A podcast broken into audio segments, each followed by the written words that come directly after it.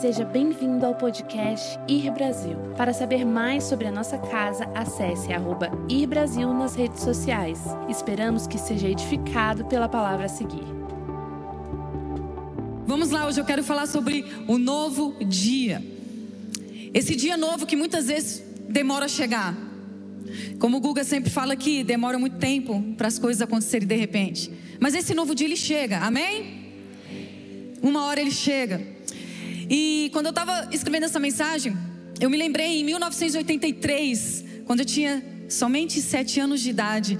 Foi meu primeiro acampamento que eu fui sozinha. Meu irmão não podia ir porque ele era dois anos mais novo que eu. E eu entrei num trem em São Paulo. Fui para a cidade de Cosmópolis. Meu primeiro acampamento era tudo novo. Eu estava maravilhada, sozinha. Fiz amizade com a menina que estava do meu lado. Cheguei lá. Eu amei o lugar. É, de manhã e de noite tínhamos culto, durante o dia gincana, do jeito que eu gostava. Era jogar bola, era uns desafios, era piscina era novo para mim.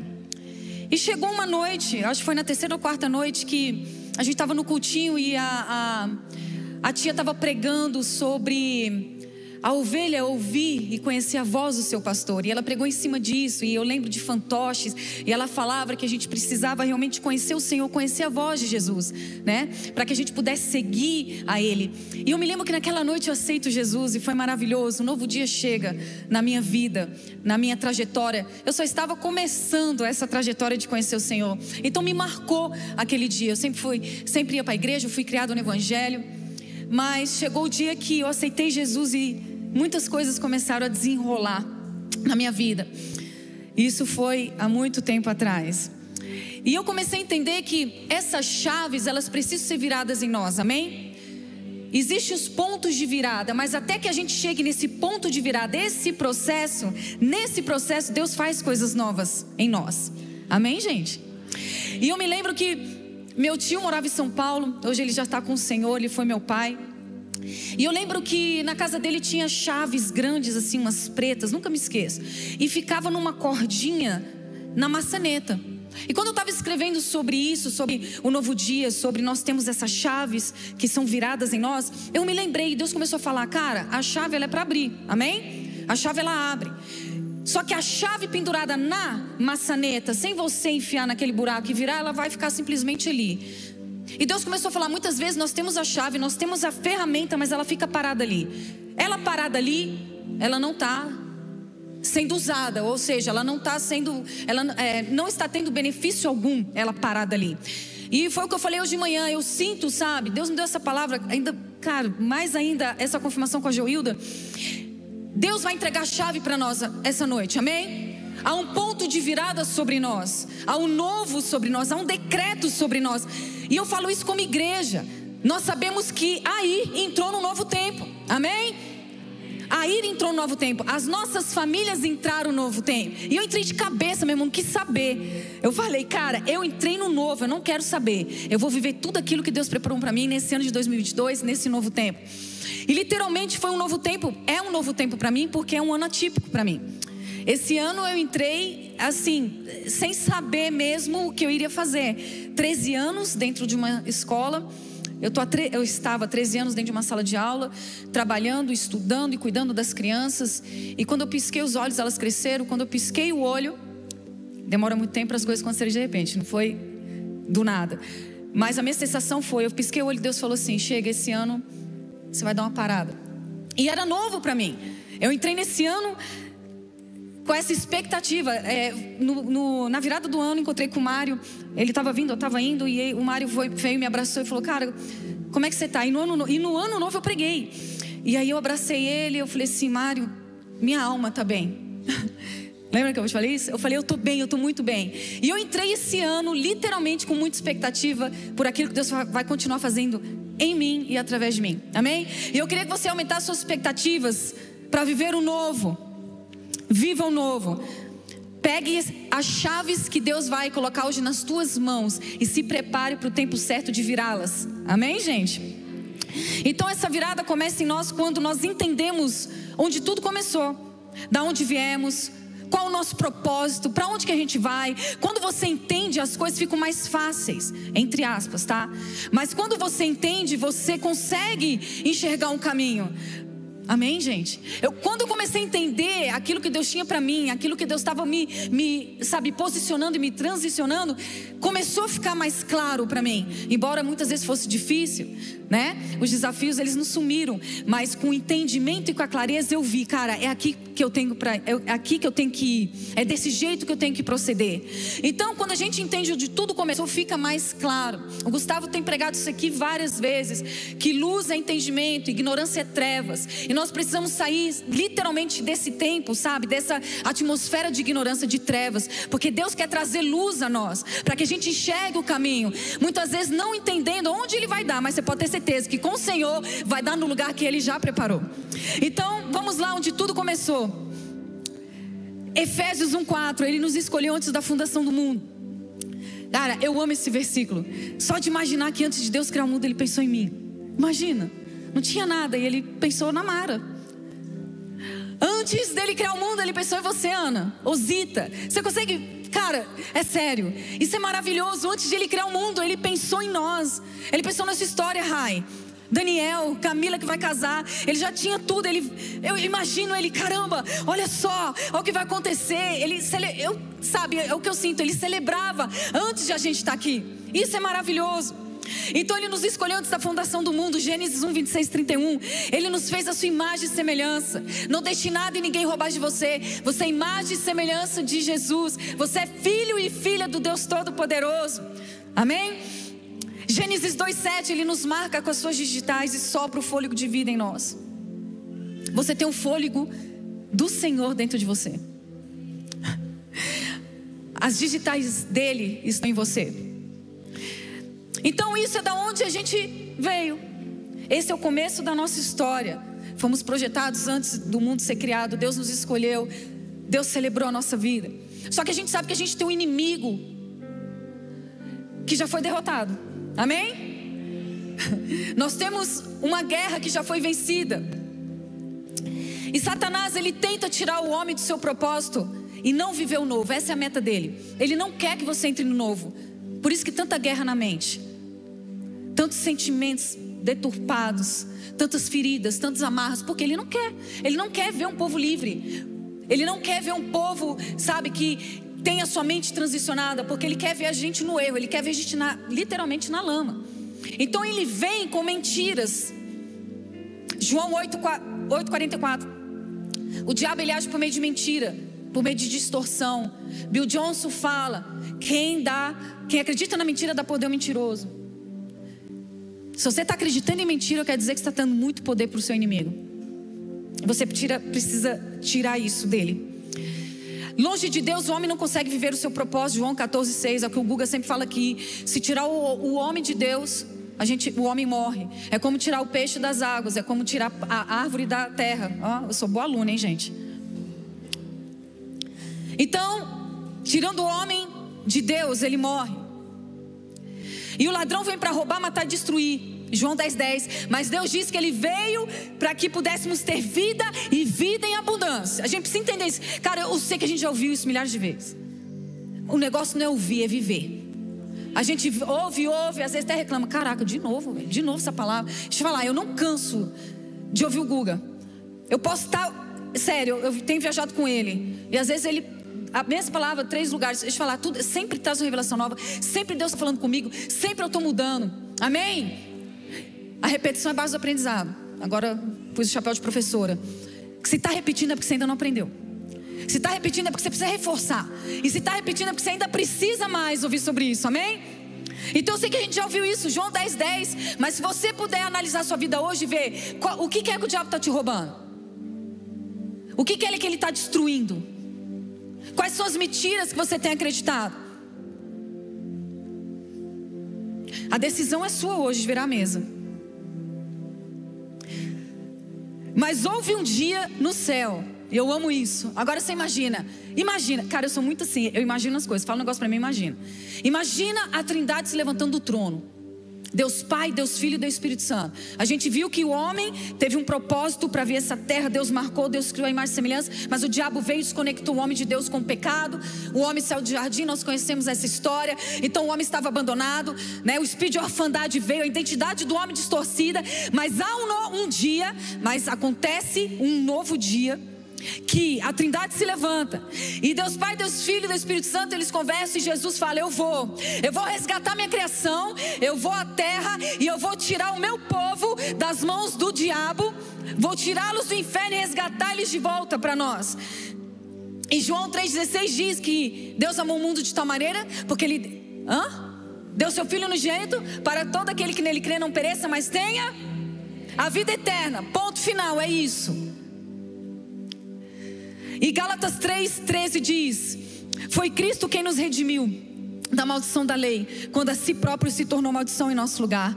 Pois, como está escrito, maldito todo aquele que for pendurado no madeiro. Então, esse novo dia veio sobre nós quando Jesus veio há dois mil anos atrás e ele morreu numa cruz e nos libertou para sempre. Tem noção que é isso? Você é livre. Você é livre para sempre. Amém? A minha pergunta é: por que, que então tantos grilhões? Por que jaulas? Por que prisões? Por quê? Esse novo dia foi estabelecido sobre nós. Esse novo dia foi estabelecido sobre mim. João 1,12 diz que ele restaurou nossa identidade. Amém? Aquilo que o diabo fez no jardim, a distorção, a desconexão, Jesus Cristo, Ele trouxe de volta, restaurando a nossa identidade na cruz do Calvário. Romanos 8, 15, 23. O espírito de adoção, Abba Pai, veio sobre nós novamente. Nós não somos órfãos, amém? Nós temos um Pai e Ele é o Todo-Poderoso. 1 João 3, 1, 12. Ele nos deu poder para vencer o maligno. Você precisa entender que o poder está nas suas mãos. Você tem poder sim para vencer uma tentação, para vencer uma traição, para vencer o pecado. Você já parou para pensar nisso? Que você tem poder para vencer? Agora, a questão é: por que não usamos então? Por que você não usa do poder que Deus te entregou, da liberdade que Deus te entregou? João 8,36, caminhando em liberdade e vivendo na verdade. Cara, tem coisa melhor que você viver na verdade? É ou não é? A verdade é tudo, a verdade nos liberta. A verdade abre os nossos olhos. A verdade dissipa a mentira, dissipa, sabe, as trevas. Que você queira nesse ano de 2022 andar na verdade. Amém? Só que deixa eu falar um negócio para vocês. A verdade dói, muitas vezes, porque ela nos confronta. E eu até falei hoje de manhã. A apóstola, tantas vezes pregando, e tantas vezes que ela falou, a, a, falou em relação ao confronto, dizendo que o confronto ele nos leva para dois caminhos. Ou ele produz humildade no nosso coração e mudança, ou ele vai produzir rebeldia. Então, em nome de Jesus, que o espírito de rebeldia não alcance seu coração. Se você vir, ouvir algo, não é para sua morte, é para sua vida. Se você ouvir algo que não, você não gosta, é simplesmente para Deus trazer o prumo e te alinhar para aquilo que Ele tem para você, para casa não cair lá na frente. Amém? Então, quando vier um confronto, confronto sobre ti, sobre aquilo que você está fazendo, ou sobre a, a, a sua conduta, cara, receba com humildade. Lembrei disso agora. Eu estava indo para o jogo do Brasil, nem lembro quando foi, o Google Mário, não sei quem é que estava, e a gente tinha, ia levar o Chris. E foi bem legal aquele dia, e eu estava falando com o Chris, eu já contei isso aqui. Eu estava andando com o Chris e contando, eu estava numa situação muito complicada em relação ao meu trabalho, em relação àquilo que Deus iria direcionar. E de verdade, gente, eu fui muito vulnerável com ele, eu abri meu coração para ele, eu lá falando, tal. Meu, de repente, ele me dá um tapa na cabeça. Eu congelei, eu fiquei assim, eu não estou acreditando. E eu tentei me resolver na hora, porque eu me conheço. Eu falei, Deus, me ajuda aqui rápido, para eu não deixar, assim, não deixar isso entrar e criar uma ofensa, porque senão não vou ser a mesma pessoa que eu sou com ele. E naquele momento, meu irmão, que fazer souza em mim, rapidão, shift, eu fazendo em mim, eu me consolidando, para de ser louca, relaxa, né? O pastor, ele tem alguma razão, e eu me, cara, consolidação, tipo, em um minuto, foi, bate recorde, devia entrar pro Guinness. Fui e tal, beleza, fiquei de boa, mas eu fiquei pensando sobre aquilo. E eu estava falando com ele, e ele bateu, e eu vou falar o que ele falou. Ele falou, cara, você precisa crescer. Cara, isso é uma ofensa. Quem é que gosta de ouvir isso, né? Você precisa crescer, já se acha? Como assim, meu irmão? Meu, eu preciso crescer. Só que na hora eu, eu guardei aquilo. assistir o jogo. Eu cheguei em casa e fui orar. Eu falei, Deus, o que, que o Senhor quer falar comigo? Eu preciso crescer em quê? E foi tão legal porque na hora eu me lancei tão assim, na, nos braços do Espírito Santo, que eu realmente me coloquei num lugar de humildade e vulnerabilidade para saber o, porquê do, o porquê do tapa. Meu, o tapa, meu. E ainda um homem dá na mulher, a mão dele desse tamanho, vocês vão ver. Mas enfim. E foi quando Deus pegou e falou: Cara, você precisa crescer em confiança em mim. Você precisa deixar eu guiar a sua vida, nada vai te faltar. E Deus começou a ministrar meu coração que realmente eu não estava. É, é, tipo assim, se eu colocar a Nule aqui, aqui a Nule está mais, mais velha, mas se eu colocar, por exemplo, a Joy e o Israel ficar aqui embaixo. E o Israel falar, pula Joy. Cara, Joy vai pular porque ela confia no pai dela, amém? A gente já sabe disso, dessa experiência, a gente já falou sobre isso. Mas meu filho, ele vai pular no colo do pai porque ele confia. E era isso que Deus queria fazer em mim. Ele queria que eu pulasse sem medo, amém? Então, eu agradeço aquele tapa que ele me deu. De verdade, eu agradeço mesmo. Amém? Então, a gente precisa caminhar em liberdade e verdade, é isso. Deus trouxe a verdade realmente do que da onde meu coração estava? Às vezes a gente precisa de um tapa mesmo. Se prepara para os tapas que vão vir aí. Mas o tapa é para te acordar. Amém? Deixa, cara, na hora que vier, segura, não dá de volta não, tá? Por favor, em nome de Jesus. Mas deixa, tipo assim, fica de boa. Ora na hora, faz a consolidação rápida que nem eu te expliquei, faz rapidão. Dá certo. Entendeu? Se consolida rapidão, faz aquela coisa assim. E deixa, sabe, Deus falar com você. Então, esse confronto, é, essa liberdade, ela realmente traz verdade sobre nós. E nós somos chamados para viver o novo de Deus, amém? Amém, gente?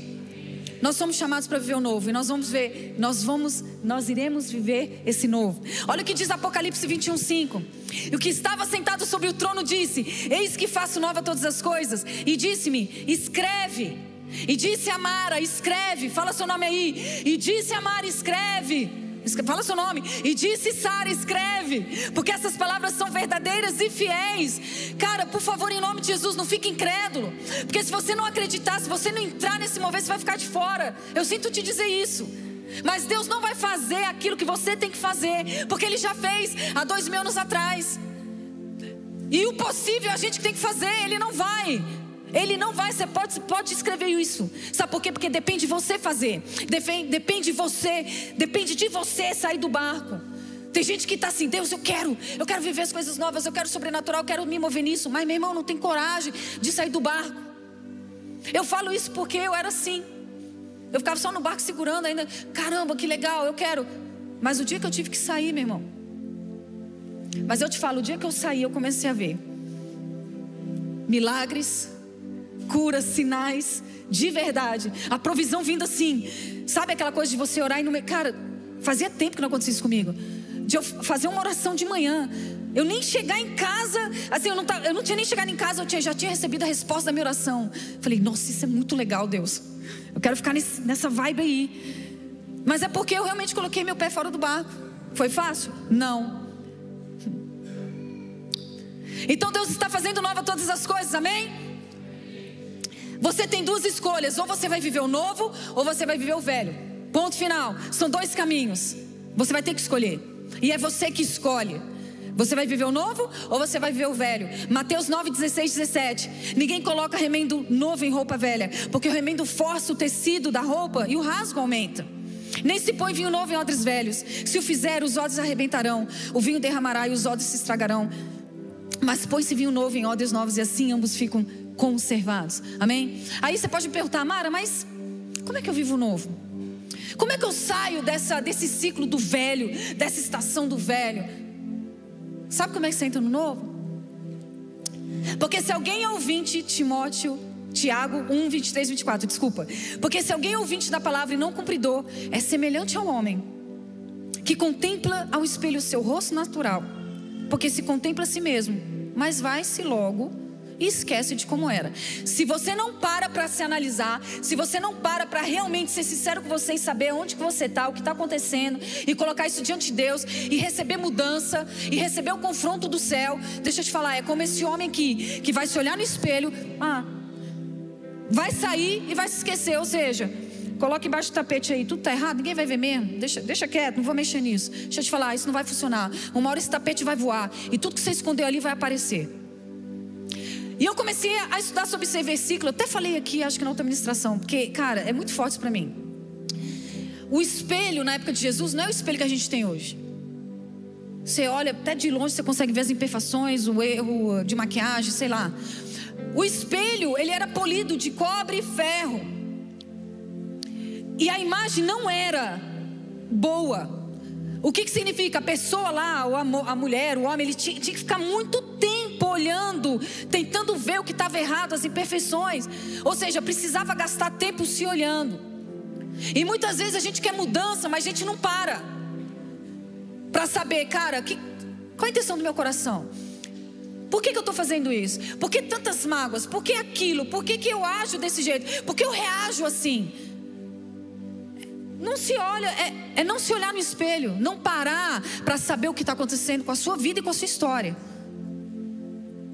2 Coríntios 3,18: Mas todos nós que com a face descoberta contemplamos por meio de um material espelhado a glória do Senhor, conforme a sua imagem, estamos sendo transformados. Cara, estamos sendo transformados quando a gente contempla o Senhor, quando a gente para para ter tempo com Ele, quando a gente para, sabe, para ouvir dele o que Ele quer falar para nós nesse tempo, nessa própria estação.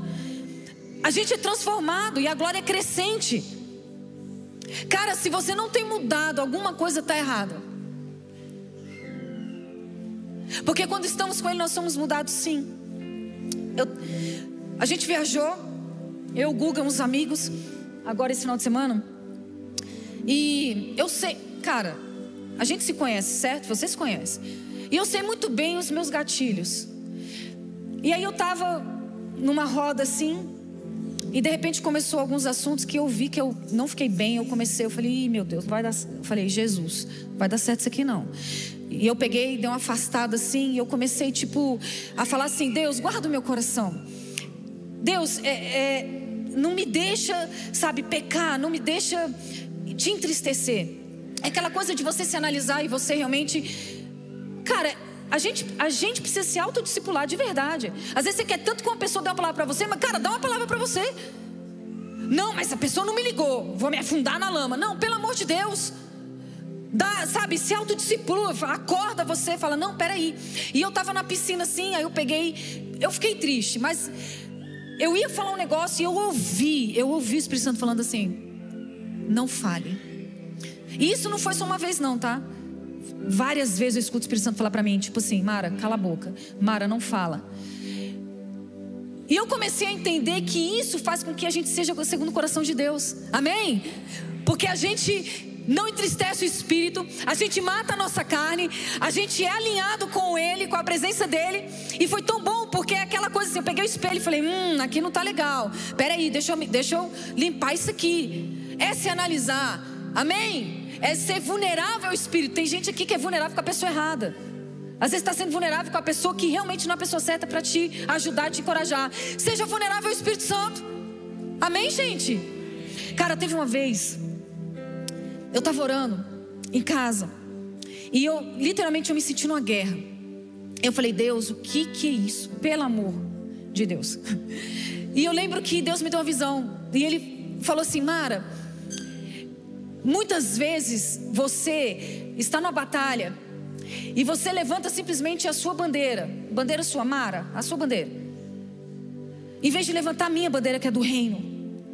E muitas vezes você está diante de mim, em vez de você levantar a bandeira branca, se rendendo a mim, você levanta a sua bandeira. E Deus começou a me dizer que muitas vezes nós estamos em situações que a gente precisa ser, sabe, aquela bandeira, eu me rendo, Deus. Tem gente aqui que está levantando outra bandeira que não é a bandeira de rendição para o Senhor. Deixa eu te falar, você precisa se render ao mover e aquilo que Deus quer fazer na sua vida. Qual é a bandeira que você está levantando?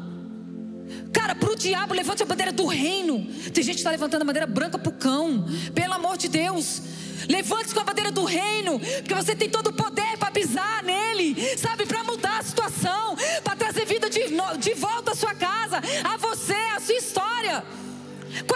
Que está levantando? E eu comecei a entender: tá bom, Deus. Por mais que eu esteja com medo, Senhor. Por mais que eu, sei lá, estou cansada, mas eu não vou levantar a minha bandeira a ti, eu vou levantar a bandeira de rendição a ti. E eu falo assim: levantar minha bandeira é o meu, meu querer, a minha opinião, os meus achismos, o jeito que. Não. Senhor, eu vou levantar, não estou entendendo agora, mas eu sei que lá na frente eu vou entender. Cara, hoje, com 46 anos de idade, eu olho para trás e falo: Meu Deus, era para um tempo como este, obrigado, Deus.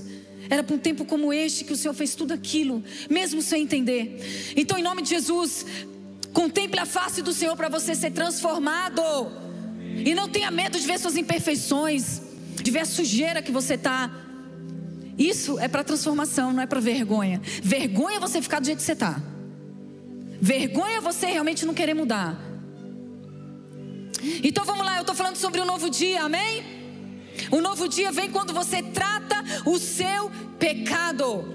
Eu gosto quando o Guga fala: nós somos, nós não somos pecadores buscando a santidade, mas nós somos santos lutando contra o pecado. Amém? Eu quero que você entenda isso. Você é um santo lutando contra o pecado. Então esse novo dia vem quando você trata o seu pecado, as suas falhas. Segundo Samuel 12, fala a história de Davi, quando ele é confrontado, e eu gosto disso pelo profeta Natan. E ele chega para Davi e ele conta aquela história. Cara, é o seguinte, Davi: tinha dois dois homens na cidade, na mesma cidade, um era rico, outro pobre, e chega um viajante na cidade. O rico tinha gado e ovelhas, o, o pobre só tinha uma ovelhinha, e a ovelhinha tomava do copo dele, era como filha para ele. E aí, Davi, sabe o que aconteceu? O viajante chega na, na, na cidade, e aí o rico não quis pegar da riqueza dele nem, nem um gado, nem uma ovelha, e ele pega do pobre, e Davi fica furioso, e ele fala: O quê? Ele tem que morrer, e ele tem que pagar o dobro, e ele se indigna. E aí Natan fala: Pois é, esse cara é você. Ele podia se rebelar, né? É o que? Você está falando com o rei. Só que a palavra de Deus diz, 2 Samuel 12, 13, que Davi disse a Natan: Pequei contra o Senhor. Cara, Davi era um homem segundo o coração de Deus. Sabe por quê? Porque ele queria agradar o coração de Deus, ele não era perfeito, mas quando vinha o confronto, ele se humilhava, ele se colocava de novo no lugar que era para ele estar, um lugar de rendição. Eu quero viver assim, de verdade. Eu tenho pedido a Deus, Deus, todas as vezes, gente, de verdade, todas as vezes que eu vou fazer alguma coisa, ou falar alguma coisa, ou mesmo subir aqui para fazer qualquer coisa, eu falo, Deus, sonda e conhece o meu coração. Me coloca no lugar certo, me coloca na posição certa. Não deixe, não deixe me pecar contra ti. E a gente precisa andar nesse espírito, gente. Gente. Então, um novo dia vem sobre nós quando tratamos o pecado, quando reconhecemos o nosso pecado. É como eu falei, não jogue as coisas debaixo do tapete. Não jogue. O diabo ele vai pegar uma hora e ele vai te envergonhar. Deixa Jesus te limpar, te mudar. Isso vai ser para honra e glória dele. O novo dia vem quando a gente realmente sabe a gente se abre para Deus e mostra realmente como nós estamos. Davi falava, cara, pode pegar os salmos de Davi. Davi sempre falava, ó, oh, minha alma está desse jeito, eu tô, ah, é, meus ossos vão apodrecer, isso aqui. Davi, ele sempre falava para Deus como ele estava. Em Salmos 51, 12, ele fala: torna-te a dar-me a alegria da tua salvação e sustenta-me com o espírito voluntário. Então, Davi, cara, ele não, ele não enfiava as coisas debaixo do tapete, não, gente. Ele falava. Ele falava o que estava acontecendo com ele. Ele se analisava. Eu, eu, é como se Davi pegasse o espelho e, cara, minha alma não está legal, está assim. Deus é o seguinte, eu estou desse jeito. Parece que meus ossos vão desfalecer. Os meus inimigos têm lutado contra mim. Ó, oh, porque está assim a minha alma. Aquele autodiscipulado. E ele ia para a presença do Pai. E ele era renovado. Amém? Então ele reconhece. Ele sente tristeza por aquilo sabe, as coisas erradas que estavam com ele, ele pede para Deus trazer alegria. Ele confessa. A gente tem que confessar. Cara, pega alguém de confiança e confessa. Busca ajuda. Quantas vezes eu tinha minhas amigas, eu tive pessoas que eu cheguei e falei, cara, me ajuda. E eu pude compartilhar e falar. E é, puderam orar por mim, puderam me, me ajudar na minha jornada. Isso não é vergonha, isso é nobre. Cara, quem se mostra vulnerável e vai atrás de ajuda, não é fraco, é forte. Os fracos não fazem isso. Eles não querem se expor. Olha o que diz em Provérbios 28, 13: Quem esconde os seus pecados não prospera, mas quem os confessa os abandona e encontra misericórdia. Quer prosperar? Então vai atrás de você resolver a sua vida, amém? De você se limpar, de você se ajustar e se alinhar com aquilo que Deus tem para a sua vida. Abandonar, temos que abandonar o nosso pecado, as nossas práticas que não condizem com a palavra de Deus. Provérbios 28, 13. Quem esconde seus pecados não prospera. Acabei de falar, desculpa. Recomeçar, nós precisamos recomeçar. 2 Coríntios 5, 17. Portanto, se alguém está em Cristo, é nova criação. As coisas antigas já passaram, ou seja, velhas. Eis que tudo se fez novo. Eu não sei você, mas eu entrei de cabeça. De verdade, agora, meu irmão. Eu estava falando hoje no almoço pessoal, eu sinto que eu entrei no ponto de virada. Mas quem me conhece sabe de onde eu vim, sabe muito bem a minha história. E sabe que ainda muitas coisas para mim é um pouco difícil, mas é aquela coisa, eu, entrei porque eu sei que o Senhor já foi à minha frente. E eu não vou me paralisar, e eu não vou me roubar. Eu sempre falo isso, porque é verdade. Eu não vou e você tem que se determinar a não se roubar. Porque só você pode estragar aí, ó, a sua trajetória, a sua caminhada. Só você estraga. Então abandone, sabe, aquilo que possa te segurar de viver algo novo. Sabe, não se detém para recomeçar. Às vezes você pode falar assim, ah, Mara, ó, sério, já aconteceu lá na, já aconteceu, já, já estraguei, já era, já fiz. Mas deixa eu falar, sempre é um recomeço. Sempre é um recomeço. O que você está esperando? Você vai ficar debaixo de um espírito de condenação? Ou você vai entrar no espírito de liberdade e de redenção que Deus já depositou sobre você, que Deus já te selou? Eu sinto que nessa noite tem pessoas que estão com vergonha de recomeçar. Isso não é vergonha, amém? Isso é entendimento de que Deus já te libertou e já te colocou numa outra posição. Eu não sei quem é você, mas no final a gente vai orar. Pessoas vão recomeçar hoje aqui, amém? Isso é nobre. Guardar os mandamentos, João 2, 3, 6, olha só o que a palavra diz. Ora, sabemos que o temos conhecido por isso, se guardamos seus mandamentos. Aquele que diz, eu conheço, e não guarda os seus mandamentos, é mentiroso. E nele não está a verdade. Gente, isso é muito sério. Não adianta a gente falar, ah, eu sei, eu já, já ouvi. Ah, não, o, o curso que eu fiz falava sobre isso. Ah, não, eu estou ouvindo o pastor falando sobre isso, mas deixa eu te falar: se você não está guardando os mandamentos, se não está vendo mudança em você, alguma coisa está errada. E o diabo, ele quer, quer, quer assim, ó. Não, que nem o Gustavo fala. Não é tirar Deus da nossa vida, é colocar ele em segundo lugar. Não, deixa quieto, é, não precisa mexer nisso, não. Segue a vida. Sabe por quê? Porque se você não resolver, você não vai entrar no novo. E eu te falo, Deus já determinou que a gente entrou no novo. Pessoas querendo ou não, entendendo ou não. Entramos no novo, de verdade. Então o novo vem quando nós tratamos o nosso pecado. Esse novo dia vem quando não tem mais jeito. Olha o que diz a palavra do Senhor em João 11:4, a história de Lázaro, todo mundo conhece. Essa enfermidade não é para a morte, mas para a glória de Deus, para que o Filho de Deus seja glorificado. As suas causas impossíveis, aquilo que para você não tem jeito, para Deus tem jeito, e Ele vai fazer algo sobrenatural nessa situação para glorificar o nome dEle. Simplesmente isso, cara.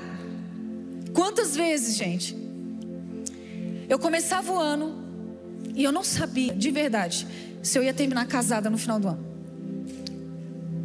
Eu e o Guga passamos muita coisa, muita. E hoje eu choro não é de tristeza não, tá? O meu tempo de tristeza já passou. Eu choro de gratidão de ver que me, mesmo em meio ao caos, mesmo em meio ele falando japonês e eu português, quem mudou foi ele, tô brincando. É, o problema ia com ele. Não, mas é verdade.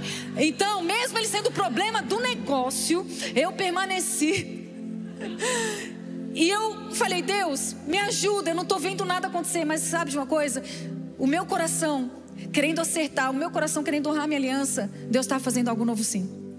Tanto que fizemos agora, dia 14 de julho, 18 anos de casado.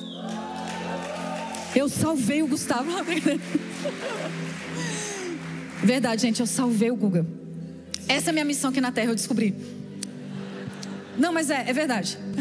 Então fizemos 18 anos de casado. Não, o melhor tá por vir. 24 anos junto. Porque ficamos seis anos na faixa de Gaza, lutando, brigando um com o outro, tá? Não era o mesmo time, não. Bomba, enfim, foram seis anos de guerra.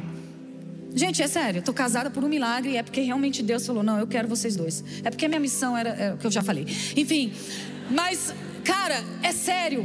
Enquanto eu chorei, era, olha, gente, sério, eu nunca chorei tanto Eu chorava e orava, jejuava, fazia ato profético, marchava. Cara, eu fiz de tudo, meu irmão. Ainda bem que não foi gravado no Big Brother, assim, porque eu falar, ela é louca. Mas não sou não, sou não. Deu certo. Muita coisa mudou, muita coisa ainda vai mudar. Mas, deixa eu falar para vocês, Deus trouxe o um novo. De verdade. Deus estava fazendo mesmo quando eu não estava vendo, porque meu coração estava inclinado para fazer o que é certo. Então não pense que só quando tudo tiver um mar de rosas, flores, não, só quando tiver assim é que Deus está fazendo novo. Não, cara, deixa eu te falar, no seu processo Deus está fazendo algo novo. Amém? Tem pessoas que eu converso e desanimam muito porque ainda não viu a coisa acontecer e acha que Deus não está fazendo nada. Mas Deus sempre está fazendo algo quando seu coração está inclinado, sabe, para viver o que é certo. Quando você é humilde, quando você reconhece. Deus ele faz nova todas as coisas e é toda hora. Então o novo vem quando não tem mais jeito. Cara, Lázaro morreu. Imagina, quatro dias.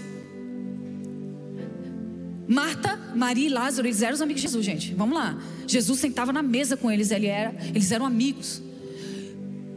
E uma coisa que me espanta é, quando eu leio isso, quando Jesus, ele chega, Marta e Maria, elas não vêm correndo assim. Cara, Jesus, ainda bem que você chegou. Ai meu Deus, vamos ressuscitar meu irmão. Bora, bora, bora. Não. Cara, você não conhecia Jesus? Os discípulos não conheciam Jesus, os discípulos estavam com Jesus. Eles tinham visto já coisas miraculosas, mas parece que ainda não tinha acessado o lugar de milagre, um lugar, sabe, que Jesus queria que eles conhecessem esse outro lado. Eu não sei, Jesus queria dar essa experiência para eles. Hoje nenhum discípulo falou, é ah, de boa, velho. A gente vai chegar lá, Jesus vai ressuscitar, você não sabe? Jesus é filho de Deus. Não, ninguém. E Jesus fala para Tomé, achei tão engraçado, eu nunca tinha me atentado nisso. Quando dou a notícia, Lázaro morreu, Jesus, temos que ir para lá e tal. E Jesus fala, ah, tá, peraí, a gente ainda. Depois a gente vai e tal. E quando falam isso, Tomé está do lado de Jesus. Depois eu tenho que pegar aqui, eu não abri. E, e Jesus fala assim: ainda bem que eu não estava lá para que vocês agora possam ver o Filho do Homem ser glorificado. É uma coisa assim no versículo. Ou seja, era proposital para que a mudança viesse não só na família de Lázaro, não só nas pessoas que estavam naquela cidade, porque as pessoas iam para lá, as pessoas estavam lá quando Jesus estava, quando Jesus chegou, mas era para fazer algo na, no coração dos discípulos, aqueles que carregariam o evangelho depois que Jesus morresse. E Jesus chega lá e era uma situação, gente, que Nada podia se fazer. No meu caso, ninguém podia fazer nada, nada. Só Deus podia segurar o Guga, só Deus podia trazer uma, sabe, um renovo sobre nós, só Deus podia fazer um milagre. Eu não sei qual é a situação que hoje você se encontra. Que às vezes você está aqui e você está numa situação impossível. Uma situação como essa, Lázaro morreu, não tem o que fazer. Eu quero dizer que o novo de Deus vem nessas situações para, para que o nome do Senhor seja glorificado. Então não desista, amém? Deixa Deus fazer. Deixa Deus fazer aquilo que nenhum homem pode fazer. Jesus queria mostrar algo maior, como eu acabei de falar. Não só o Jesus que cura, mas o Jesus que ressuscita, aquele que é poderoso para agir quando não tem mais solução. Não é maravilhoso? Você saber que, por mais que não tenha solução, homem nenhum pode meter a mão e fazer nada, mas Jesus ele tem total controle, total comando das coisas. Porque quando nós entregamos o, o controle para Deus, Ele faz sim. Foi o que o Guga explicou do comando e controle da diferença. Quando eu entendi isso, eu falei: Deus, o Senhor tem um comando, eu sei, isso é inexplicável, isso é inquestionável. O comando está nas Suas mãos, mas eu entrego o controle da minha vida nas Suas mãos. Quem dirige a minha vida é o Senhor, amém? E hoje o Senhor te pergunta: cadê a sua causa impossível? Cadê o defunto? Cadê?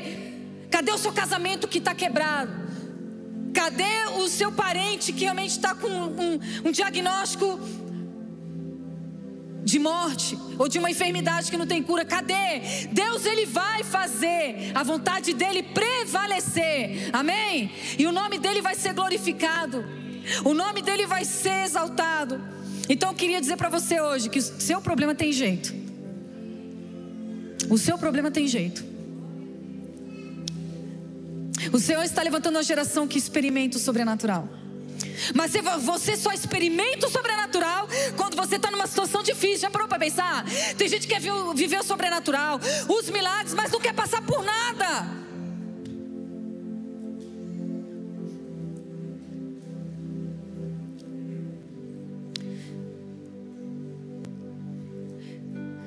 Não perca, por mais que sejam momentos de dor, não perca, por mais que sejam momentos difíceis. Isso vai te levar a um novo nível de conhecimento do, do Senhor, vai te levar, levar a uma nova posição. Então, um novo dia vem quando as coisas não têm mais jeito. Deixa eu correr aqui que a hora já avançou. O novo dia vem quando você reconhece o seu chamado, amém? Quando você entende que você tem um propósito nessa terra, que você aqui não está em vão. Cara, você não está aqui em vão. Você tem algo para realizar aqui, amém? E é um processo até chegar esse ponto de virada. Eu falei aqui de manhã, vou falar rápido. Eu lembro que em 2016, se eu não me engano, nós éramos, nós estávamos na Brita, ali perto do Liberty Mall. A Ira era lá. E eu lembro que eu, naquela época, tinha célula. Tem alguém aqui que era da minha célula naquela época? Bel, Tati.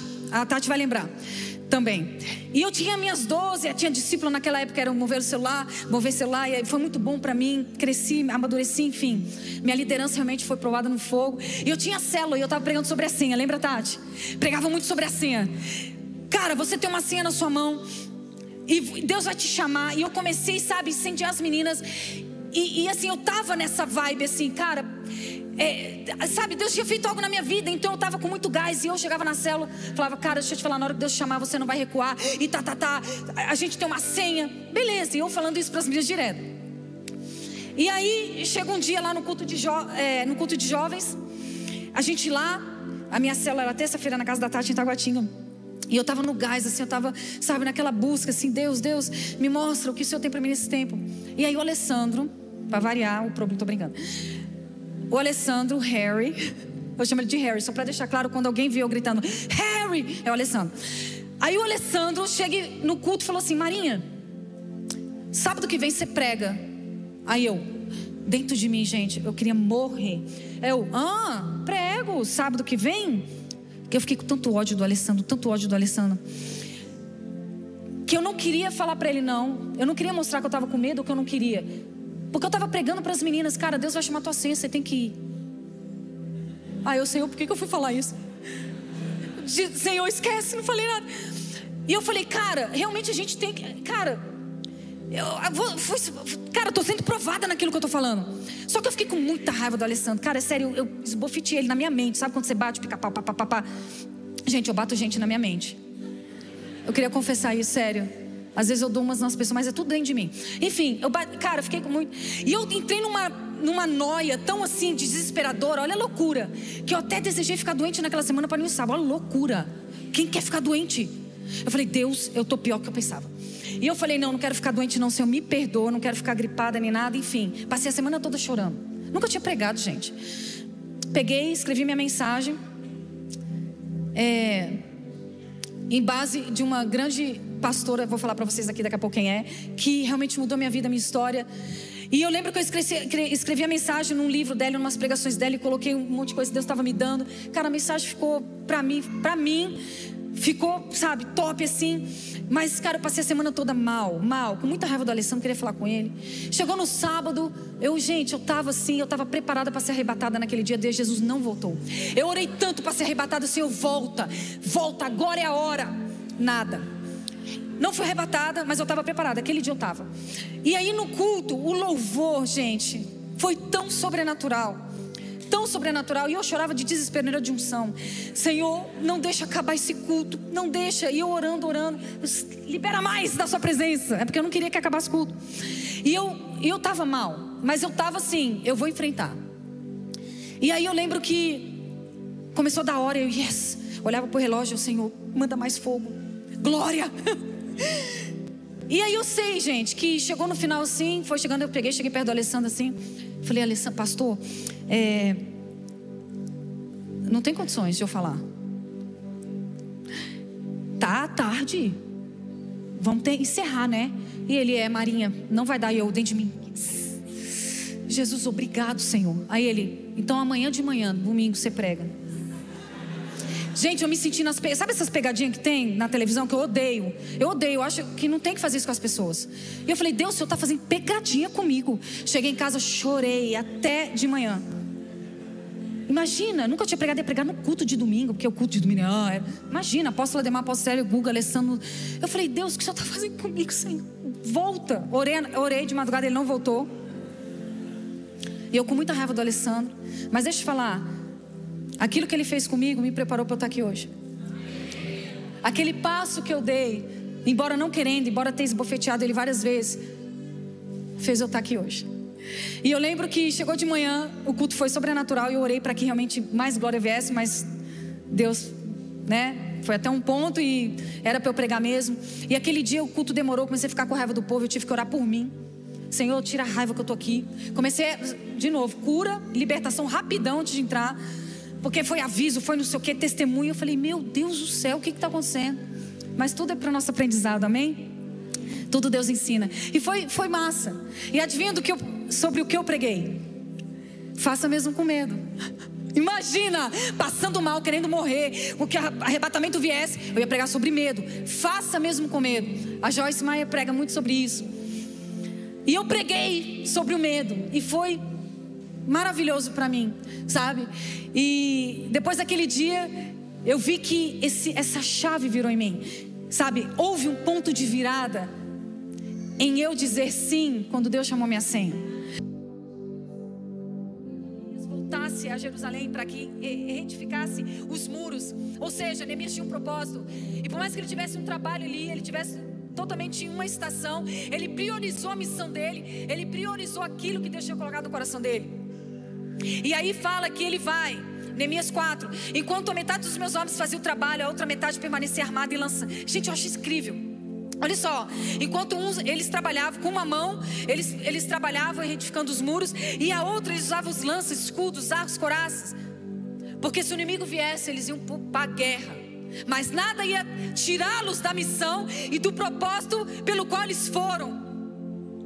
Eu quero dizer para você, cara, Deus vai estar com você nessa, porque a, a batalha já foi vencida. Amém? Não uma, a gente não está lutando que nem o Google, a gente não está lutando para ter vitória. A gente está lutando a partir da vitória. E isso faz toda a diferença. E o muro acabou em 52 dias. Quando todos os inimigos souberam disso, todas as nações vizinhas ficaram atemorizadas e abateu-se o seu orgulho, pois perceberam que essa obra havia sido executada com a ajuda do nosso Deus. Ai, a gente ama isso. Continua fazendo o que Deus colocou nas suas mãos, viu? Continua. E fique esperta com a, com a espada, a espada do Espírito na outra. Se vier, ó, passa a espada, mas continua. Então, esse novo dia vem quando não tem mais jeito, quando nós reconhecemos, quando nós, desculpa, priorizamos a nossa missão. Priorize o seu chamado, priorize a sua missão. Amém? E o novo dia vem estou quase acabando. Quando você reconhece o seu chamado. Esther, conhecemos a história de Esther, novinha, órfã, seu primo Mardoqueu cuidava dela, mas chega um dia que uma chave é virada na vida dela. Ela é levada para o palácio, conhecemos a história, o rei, o, o, o rei Assuero faz uma festa, Vasti não vai, e aí ele fala: então beleza, passa a bola aqui, vou chamar outra outra mulher para ser minha rainha. Cara, Deus já tinha escolhido Esther. Tem noção que é isso? Deus já tinha escolhido Esther. A senhora nem sabia, mas Deus já sabia. E a gente sabe da história de Esther. E chega um dia, porque sempre chega esse dia para nós, gente. Aquele dia, sabe, do ponto de virada, assim, ó, da chave ser virada. Chega um dia e Esté 4,11 diz: Todos os oficiais do rei e o povo das províncias do império sabem que existe somente uma lei para qualquer homem ou mulher. Por quê? Porque inimigos, o inimigo dos judeus, tinha armado para matar todos. E aí Mardoqueu fala: Cara, eu preciso mandar um recado para Estela, a rainha, ela vai ter que fazer alguma coisa. E aí esse versículo, ela falando: Vocês, vocês sabem que somente uma lei para qualquer homem ou mulher que se aproxime do rei no pátio interno, sem por ele ser chamado, será morto. É porque a gente lê isso, meu. Mas imagina, tenta se imaginar. Naquela época não tinha misericórdia, vocês sabem. Era olho, olho por olho, dente por dente. Ela falou: Cara, eu posso ser morta, eu não fui chamada. Imagina o medo de Esther. Não posso entrar no pátio interno sem ser chamado, a não ser que o rei estenda o cetro de ouro para a pessoa que lhe poupe, e lhe poupe a vida. E eu não fui chamada na presença do rei há mais de 30 dias. Imagina Esther. E aí o, tio, o primo dela fala: Pois bem, Se você ficar calada nesta hora, socorro e livramento surgirão de outra parte para os judeus, mas você e a família do seu pai morrerão. Quem sabe se não foi para um tempo como este, um momento como este, que você virou rainha? Amém? E nessa hora, literalmente, Estela é confrontada em relação ao medo, ao desafio que estava por vir e a missão e o propósito para o qual Deus tinha destinado para ela. E graças a Deus, Esther, cheia de coragem e ousadia, confiando no seu Deus, ela vai diante do rei e ele estende o cetro para ela. E a gente conhece a história. Ela muda, ela muda aquilo que Naamã queria fazer com o, povo judeu. Eu quero dizer para você que você nasceu para um tempo como este. De verdade. Você está aqui porque era a hora agora. Era o tempo agora. Eu quero dizer para você que você está com essa idade porque era para estar tá com essa idade, viu? As pessoas mais maduras, não, não se sintam que acabou para você.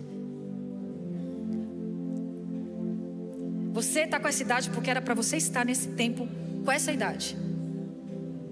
Você nasceu para um tempo como este, tem muita coisa para fazer ainda. Então esse novo dia vem quando nós reconhecemos o nosso chamado. E o novo dia vem, último ponto, quando nós entregamos o que nós temos. O Guga até falou isso aqui agora na oferta. João 6,9: Aqui está um rapaz com cinco pães de cevada e dois peixinhos. Mas o que é isto para tanta gente? Não se sinta menor ou não se sinta envergonhada pelos seus cinco pães e dois peixes. Amém? Deus pode, cara, Deus, Deus pode e vai fazer um milagre acontecer naquilo que você tem. Eu contei isso aqui hoje de manhã. Eu lembro que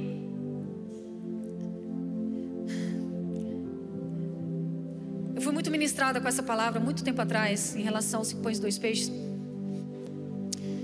Quando a Heidi pregou num congresso dela, quando ela disse que quando ela entrou na África muitos anos atrás, ela chorou muito diante de Deus porque ela ficou mais de ano orando pelos enfermos e nada acontecia. E aí foi uma vez Deus, ela teve encontro com Deus, enfim, ela chorando muito, falou: Deus, eu entreguei meus cinco pães e dois peixes. Mas ela estava num processo, sabe, de Deus trabalhar nela. E era o tempo de Deus. E depois daquele, depois daquilo, quando ela entregou os cinco pães e dois peixes, ela falou: Deus, eu tô aqui para realmente ser usada por ti. Cara, muita coisa começou a acontecer. Mas o que acontece é que muitas vezes a gente despreza aquilo que Deus coloca em nós e nas nossas mãos que a gente acha pouco, a gente acha insignificante. E eu te falo, se você não der valor, ninguém vai dar. Se você não dá valor, você não consegue entregar. Você não vai dar alguma coisa que não. E eu lembro uma vez que aconteceu comigo. Olha só que interessante. Faz muitos anos atrás, eu errei, tá? Eu vou contar para vocês aqui. Eu fui totalmente imatura, mas Deus conhece tanto meu coração que eu tô colhendo hoje. Muitas das coisas que eu estava vivendo no passado, mesmo não sabendo administrar, porque a gente cresce e amadurece, amém? Por isso que a gente precisa mudar. Porque os desafios eles continuam. As situações difíceis, elas continuam, elas não somem. Mas quando você tem maturidade, você encara de uma maneira diferente. E eu lembro que eu fazia parte da banda e eu estava no meu microfone quietinha e uma pessoa, ela subiu. Véi, eu não entendi. Olha, e eu, eu falo para vocês: Deus não perde nada, amém? Mas aquilo não foi algo de Deus. É, eu estava falando com a Monique hoje aqui, não sei nem se ela está aqui, a Nick. Eu estava falando com a Nick hoje, eu falei: Deus virou algo em mim, gente. Eu não sei, talvez você não concorde comigo, mas assim, Deus ele não vai perder nada. Ah, Mara, mas aquela situação então de traição. Ah, Mara, aquela situação que eu orei pela, sei lá, minha mãe, ela morreu, ela não foi curada. Ah, e aquela situação que não aconteceu. Deixa eu falar um negócio para vocês. Eu entendi algo. Deus ele não perde, mesmo nas situações. Ele sempre ganha. Alguma coisa você vai aprender. Cara, meu irmão morreu com 23 anos de idade. Eu acreditava que Deus ia ressuscitá-lo. Tanto que na madrugada que a pastora falou com a gente o telefone, eu falei, vamos lá, porque eu sei que ele vai levantar e vai ressuscitar. Meu, ele está com Jesus até hoje e eu, eu falo para vocês, Deus não perdeu. Tem alguém comigo? Não sei se estou conseguindo me expressar. Tudo a gente ganha, a gente não, Deus não perde para o diabo. Amém? Não importa a situação, não importa o que aconteça, mas seja mais dolorido, a situação mais feia, mais impossível, nunca Deus vai perder. E se você enxergar da maneira que Deus quer, você sempre vai ganhar. Você sempre vai aprender, você sempre vai crescer. E eu, e eu abracei isso, gente, para mim de verdade. Tudo que eu passo, por mais seja difícil, por mais seja doloroso, eu não, eu, eu sempre tô assim, cara, eu, eu, vou crescer nisso, eu vou aprender nisso. E fez toda a diferença. Parece que eu pulei 20 anos na frente. De verdade.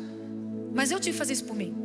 E eu lembro que eu estava na, na, né, na banda, lá ali no back, bem atrás assim. Aí uma pessoa subiu. Cara, me ofendeu de uma maneira que eu não, eu gente, até hoje eu não entendi, eu não acredito nisso, mas ele me ofendeu, falou uns negócios para mim que, meu, parecia que tinha, sabe, tinha enfiado uma lança dentro de mim. O diabo ele sabe o nosso ponto de gatilho, amém? Ele sabe, ele sabe o seu ponto fraco, ele sabe onde você está ferida. Por isso que a gente tem que se fortalecer em Deus, amém? E a gente ser sincero conosco. Hoje, se eu tivesse a cabeça que eu estou hoje, meu irmão, do jeito que eu estaria no microfone, eu ia ficar. Porque era meus cinco pães e dois peixes. Eu não estava dando para ele, eu estava dando para Jesus. Só que eu não. Eu estava no meu processo de cura e de crescimento, enfim. Cara, ele falou um negócio para mim e eu falei, eu, eu não acredito. O Gustavo nem sabe disso, ele nunca soube, eu nunca contei para ninguém. Estou falando aqui agora porque é o momento, mas também não vou expor a pessoa, não vou falar o que ele falou, amém?